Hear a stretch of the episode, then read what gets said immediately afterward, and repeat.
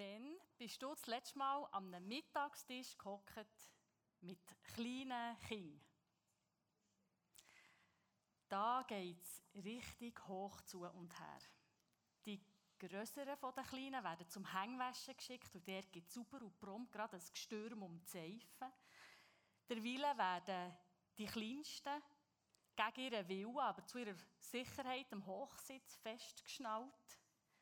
Eslätze werden umgebunden, Besteck scheppert am Boden, bevor überhaupt alle hocken. Und kaum würden dann endlich einfach mal alle hocken, merkt sicher ein Kind, dass bei ihm der falsche Becher steht. Trotz all dem Sirup aus Leere und Kleinschnippel-Chaos am Ritual vom gemeinsamen Tischgebet habe ich eisig festgehalten. Ich bin auch schon so gross geworden.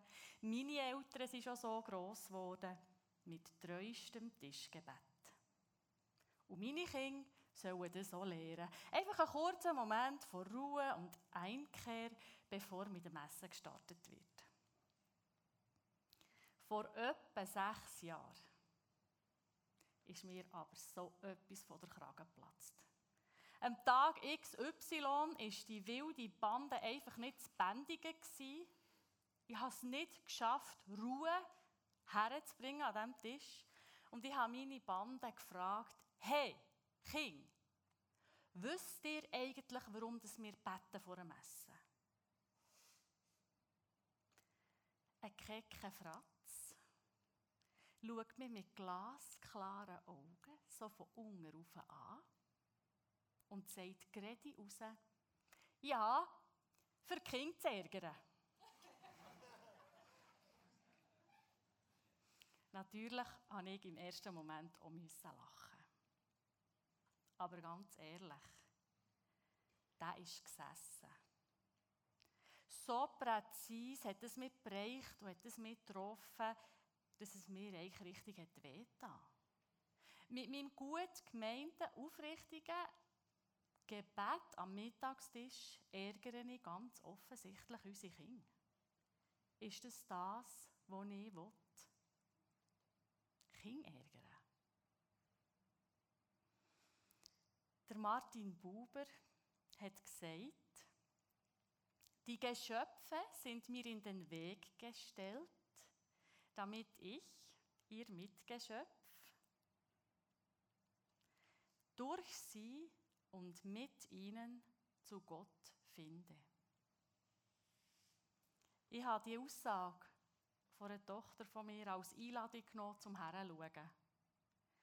Ich habe die Stille gesucht und bei Gott mit meiner Bitte in den Ohren gelegen. Herr, vergib mir. Meine Bemühungen, das Tischgebet meinen Kindern lieb zu machen, die sind so etwas von nach hinten los. Herr, lehre mich neu beten. Das ist mein grosses Anliegen geworden. Und das ist mir eine Schule bis heute auf einem Weg, wo ich drauf bin und dran bin. Und ich möchte euch ein bisschen Anteil haben. Mit einem fragenden Herz in Sachen Gebet bin ich ja überhaupt gar nicht allein. Die Frage ist uralt. Schon vor mehr als 2000 Jahren hat der Jünger von Jesus die gleiche Frage auf der Zunge brennt.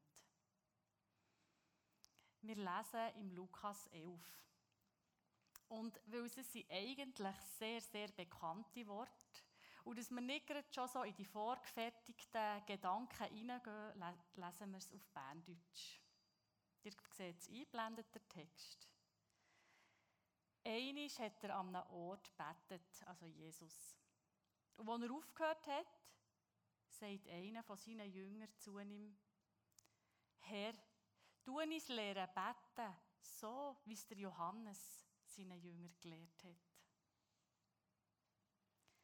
Die Jünger von Jesus haben gesehen, wie sich Jesus zurückzieht für das Betten und haben sich ganz offensichtlich gefragt, was macht er da? Wie geht es? Wir wollen das auch können. Interessant finde ich noch, dass sie sagen, wie der Johannes das macht. So wollen sie es lehren. Wer ist das? Der Johannes hat offenbar eine sehr anschauliche, verständliche Art gehabt, wie er hat betet. Also interessiert es mich, was ist das für ein Mensch, was ist das für eine Person? Über ihn gibt es viel zu erfahren im Neuen Testament. Er hat das Evangelium geschrieben, drei Briefe und auch die Offenbarung. Er ist eine sehr vielschichtige Persönlichkeit und ich wünsche mir, dass wir heute Morgen so ein bisschen die Art können spüren wie er ist. Ähm, in einer möglichst kurzen Zeit probiere ich euch jetzt das zu veranschaulichen. Es haben sich aufgrund von dem, was man in der Bibel lesen von Johannes, viele Künstler Gedanken gemacht, wie der sein könnte. Und versucht, ihn bildlich darzustellen. Und ich habe euch vier Bilder mitgebracht, damit ihr einen Eindruck könnt bekommen könnt, was ist das für ein Typ, der Johannes. Der Johannes wird auf Bilder, auf Kunstbilder ganz häufig so ruhend an Jesu Herz abbildet. Und ich glaube, das widerspiegelt seinen Zugang wunderbar. Der Johannes hat ganz offensichtlich das Sein an Jesus im Herz oder auf seinem Schoß kultiviert. Über ihn steht auch geschrieben, dass Jesus ihn besonders liebte. Und da werde ich eigentlich schon ein bisschen eifersüchtig. Ich frage mich, liebt jetzt Jesus alle Menschen gleich oder hat er Lieblingskind? Und wo bitte wäre da die Gerechtigkeit? Als Mutter von drei Kindern weiss ich, es ist ja ganz einfach, ein Kind zu lieben, das sich einem so hergibt. Das sich auf den Schoss setzt, sich ruhig anlehnt und einfach da ist. Sofort spüre ich auch Nähe, Liebe, Verbundenheit und so Zuneigung. Aber ein Kind, das auf mich einquatscht, mich mit Forderungen bedrängt, sein Missmut Luft macht, mich mit Wünschen und Vorstellungen bombardiert, fühle ich mich jetzt nicht gerade so zum Kuscheln. Ob schon das Kind, das genau das Gleiche wie das andere, meine Nähe, Liebe und Aufmerksamkeit. Mit meinem Sein kann Gott wahrscheinlich mehr mit mir und an mir arbeiten, weder mit meinem Dauergeplapper. Lieben, das tut er alle Menschen. Aber es ist vielleicht für ihn manchmal gar nicht so einfach, wenn er nicht einmal mit einem Hämmerchen dazwischen klopfen kann. Ich musste heranschauen und ich wollte, dass, und habe eingesehen, dass mein Gebets-ABC manches Jahr beim D hat aufgehört.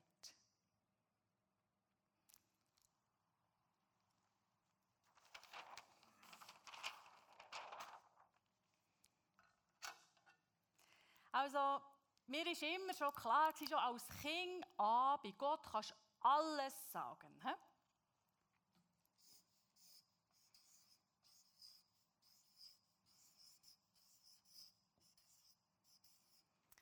Du darfst ihn alles bitten.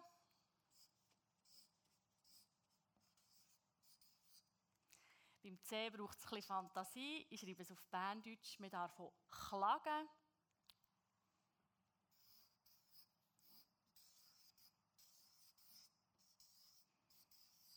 Und wir können hier schreiben zweifeln. Und natürlich sollen wir danken und loben.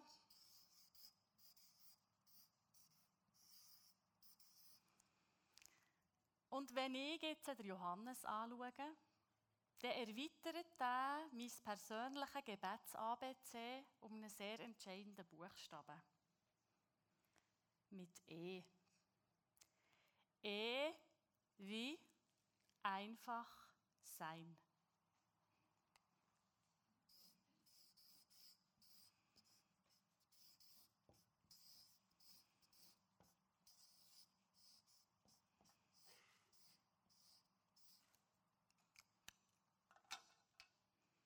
Ich habe mir noch einen Moment überlegt, Einkehr herzuschreiben.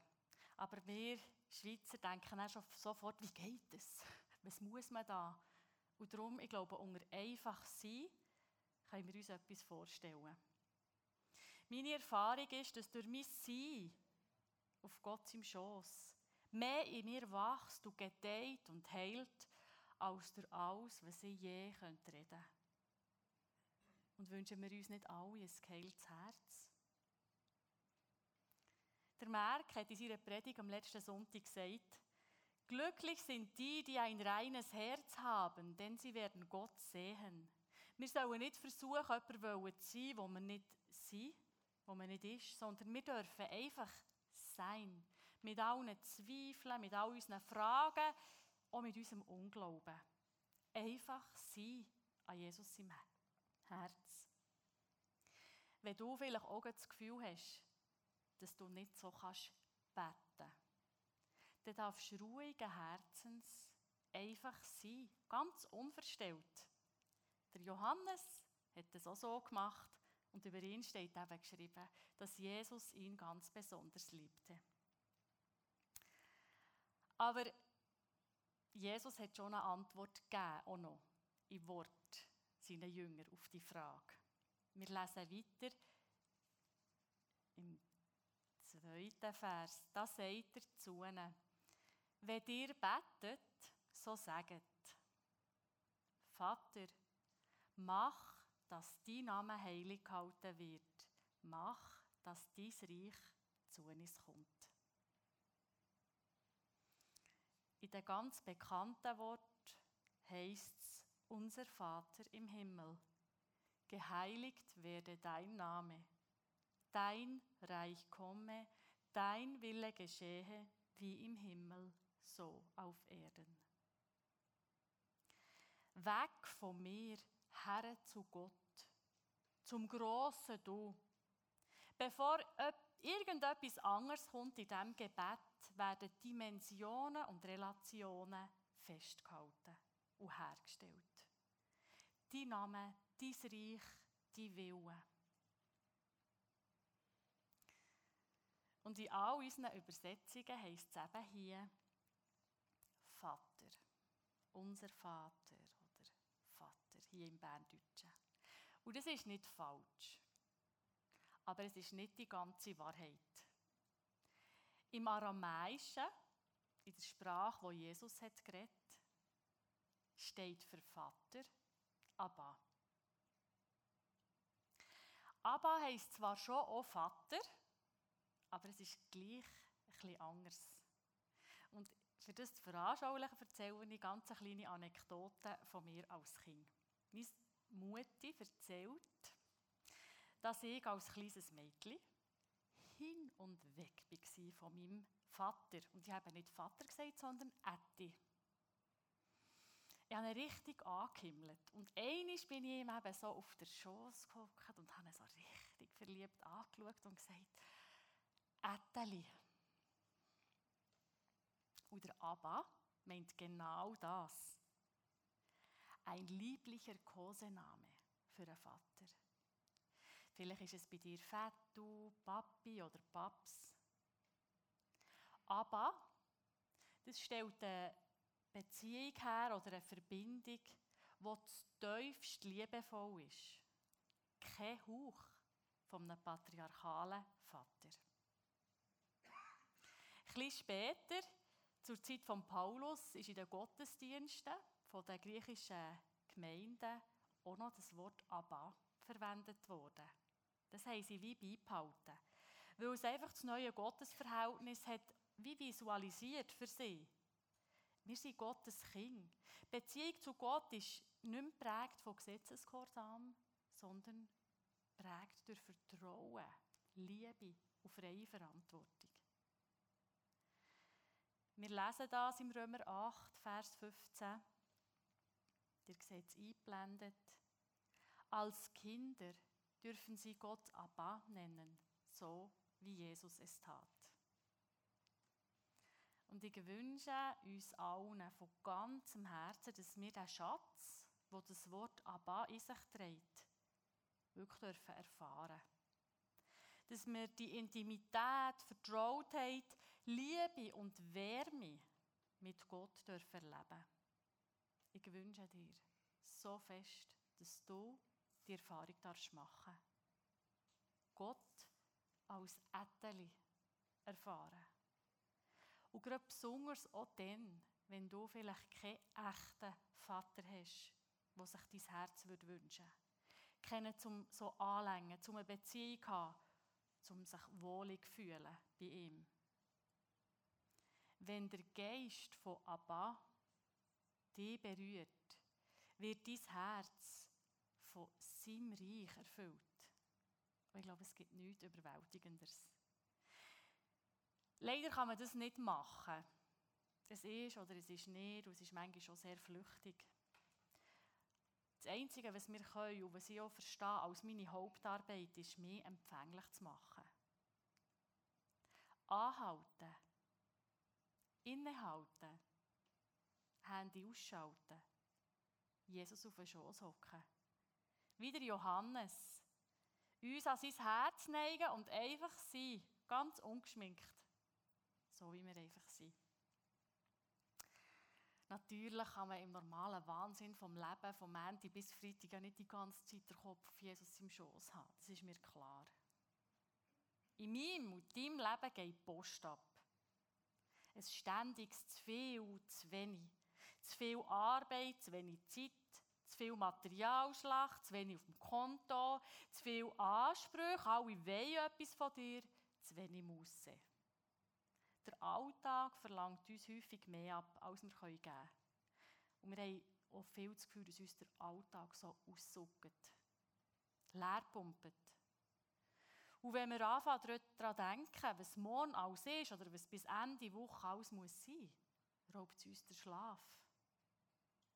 Es gehört zu unserer momentanen Gesellschaftskultur, dass die meisten Menschen der Zeit hinten nachrennen im Hamsterrad vom Leben, dass wir unsere Runden drehen. Und sich dabei fragen wir uns, wie können wir die Sachen noch effizienter erledigen? Wie könnten wir mehr gute Sachen in den Tag packen? Mit guter Planung ist sicher noch ein bisschen mehr aus dem nächsten Tag rauszupressen. Ja, Planung ist das halbe Leben. Es ist alles eine Frage von Effizienz. Und hier geht eben auch das Gebet weiter. Gib uns Alltag das Brot, das wir nötig haben. Oder unser täglich Brot, gib uns heute. Jesus läuft seine Jünger hier, also uns, die und mich, auf eine Weisheit. Mit Brot ist alles gemeint, was wir zum Leben brauchen. Nicht nur Grundnahrungsmittel, sondern auch Weisheit, Ruhe, Kraft, Zuversicht, und Besonnenheit. Wer das betet, unser täglich Brot gib uns heute, der bittet, rüst uns aus mit allem, was wir heute brauchen. Mit allem, was Gott denkt, was ich heute brauche oder was wir brauchen. Und nicht, was ich denke, was ich brauche.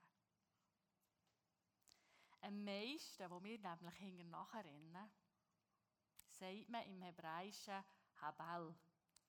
Schreiben tut man es Habal. Jetzt, ich kann nicht Hebräisch, aber ich gebe mir, gebe mir Mühe. Der Luther hat das besondere Wort übersetzt mit eitel und haschen nach Wind. Es ist eine coole Übersetzung. Ich glaube, wir können uns etwas vorstellen, aber Habel meint eigentlich das ursprüngliche Wort, wenn es das kaltes Wetter ist und man macht so gibt es so ein Wölkchen vor dran. Und das meint Habel. Jesus sagt, auf das, was darauf ankommt, ist Brot. Ich komme später dann noch einmal auf das besondere Wort zurück. Wir lesen noch weiter im Vers 4. Unterlass uns unsere Sünden, auch wir vergeben jedem, vergeben, der bei uns in der Schuld steht. In dem bekannten Wort tönt es, und vergib uns unsere Schuld, wie auch wir vergeben unseren Schuldigen.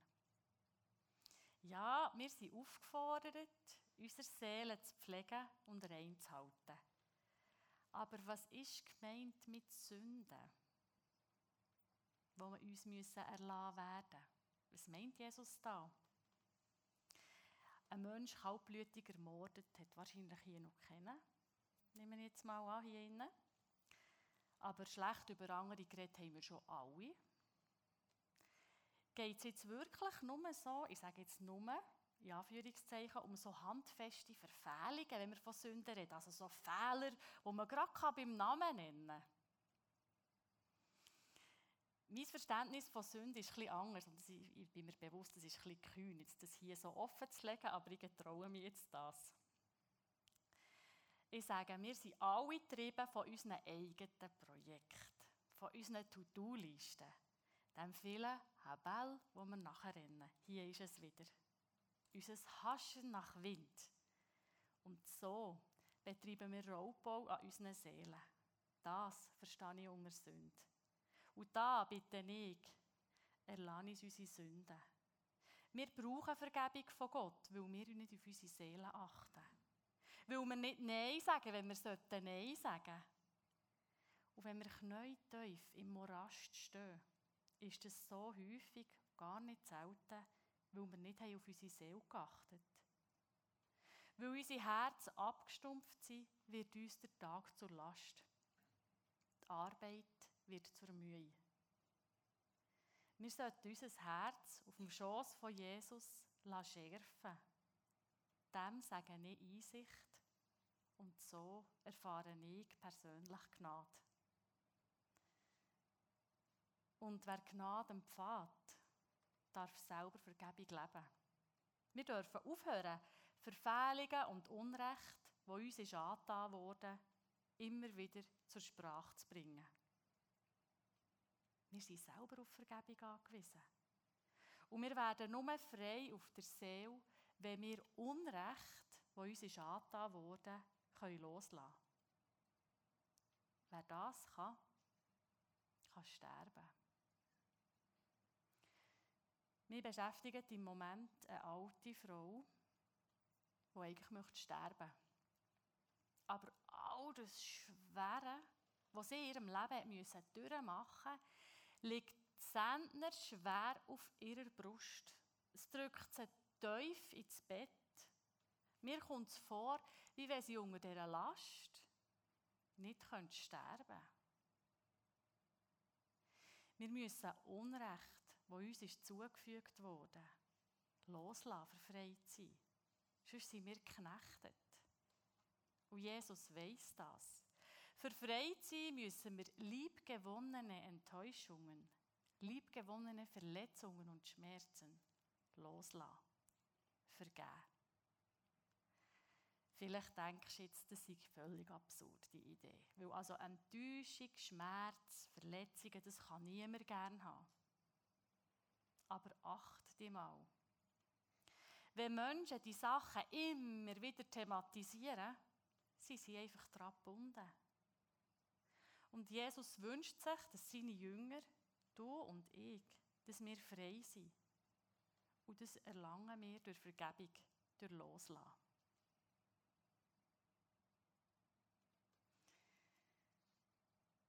Und jetzt geht es weiter mit im Berndeutschen und stell uns nicht auf die Probe. Oder und führe uns nicht in Versuchung, sondern erlöse uns von dem Bösen.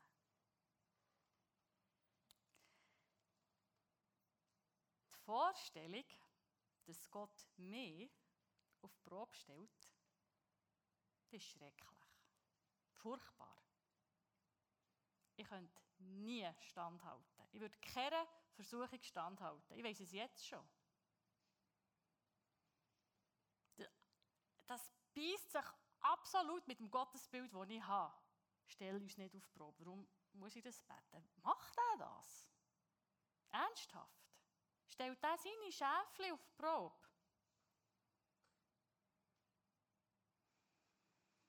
Also auf der einen Seite der liebende Gott und auf der anderen Seite ein Gott, der mich testen will. Das passt für mich gar nicht zusammen. Ich brauche Hilfe. Und ich finde die im Jakobusbrief. Dort steht, niemand, niemand, der in Versuchung gerät, sage, von Gott werde ich in Versuchung geführt. Gott nämlich lässt sich vom Bösen nicht versuchen und er führt niemanden in Versuchung. Ein jeder wird von seiner eigenen Begierde, Habal, in Versuchung geführt und er lässt sich von ihr locken und er sich von ihr locken und ködern lässt, wenn er sich von ihr locken und ködern lässt. Im Urtext im Aramäischen steht ursprünglich in dieser Bitte, also stell uns nicht auf Probe oder führe uns nicht in Versuchung, lass uns nicht der Versuchung erliegen. Und das klingt anders. Das klingt ganz anders. Es ist eine Bitte um Beistand im Momenten vor Versuchung. Denn wenn wir gerade sofort dran stehen, Wir alle haben ja das Verlangen nach Sachen, die unseren Seelen nicht so gut tun.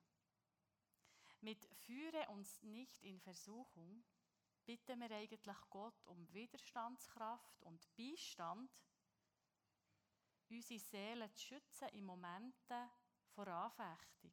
Ich bitte Gott, meine Grenzen helfen zu verteidigen, mir beizustehen, dort, wo ich schwach bin. Ich brauche so fest seinen Schutz, wenn ich im Begriff bin, Sachen zu machen, die mir Seele schaden. So quasi führe mich in der Versuchung, in dem Moment.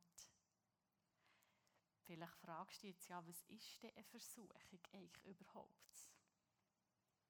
Ich probiere das noch kurz zu erklären, wie ich das verstehe. Jeder von uns hat Ventil entwickelt, um mit innerer Spannung umzugehen. Dauerbeschäftigung ist zum Beispiel so etwas. Immer dran sein, immer etwas am Machen. Nur ja, keine Pause. Übermäßiger Konsum von Essen oder absolute Kontrolle über das Essen. Alkohol für das Elend vom Tag zu ertragen und dann noch mal ein Glas, wo wir uns schämen, dass wir es so handeln. Wir schaffen Material an in Form von Kleidung oder Statussymbol, wo uns nur einen kurzen Moment vom Glück schenkt. Aber alles ist Habel. Es ist nichts davon so nachhaltig, wie bei Jesus auf den Schoss zu hocken. Wir sind darauf angewiesen, dass Gott uns in unserer Schwachheit umarmt und uns das gibt, was nichts und niemand auf dieser Welt je geben kann. Und so schließt sich der Kreis zum Anfang. Beten wie der Johannes. Einfach sein am Jesus im Herz. Ihr hört jetzt ein bisschen Musik und dazu seht ihr einen Satz eingeblendet aus dem Buch Herztöne von Martin Schleske. Lass dich nieder, werde still und begreife, dass du nichts lernen musst. Das ist Beten. Ihr seid eingeladen, einfach zum Sie, zur Musik.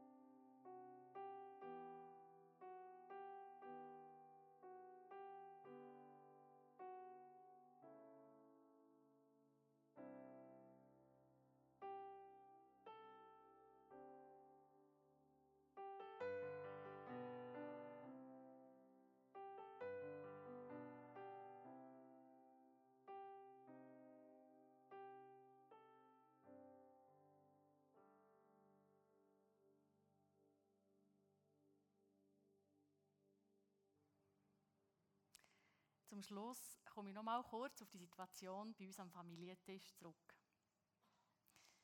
Kinder ärgern mit Betten, das habe ich nie wollen und das wollte ich auch heute noch nicht. Aber bei uns wird es irgendwann Abend, die Wogen gehen bisschen weniger hoch, jeder richtet sich bisschen nach innen, sucht Frieden und Ruhe über den Tag. Und da bin ich mit meinem Gebetsangebot genau richtig. Eine gemeinsame, heilige Ruhe, ein paar kurze Worte, ein Moment vom Stillen sein und Hören. Das braucht es. Das hilft unseren Kindern, den Kopf an Gottes Herz zu haben und voll Vertrauen und Zuversicht in Schlaf können absinken Es gibt wirklich Momente, wo ein Gemeinschaftsgebet kann Verbindung schaffen und Trost und Frieden schenken Wir werden zum Abschluss zusammen das Vater Unser in der originalen Version. Das Gebet schafft kirchenübergreifend Verbundenheit. Und Gott wünscht sich, dass sich nicht nur wir mit ihm verbinden, sondern dass wir uns auch zusammen verbinden. Und das Gebet, das Jesus formuliert hat, soll uns eine Hilfe sein dazu. Ich bitte euch, aufzustehen dazu.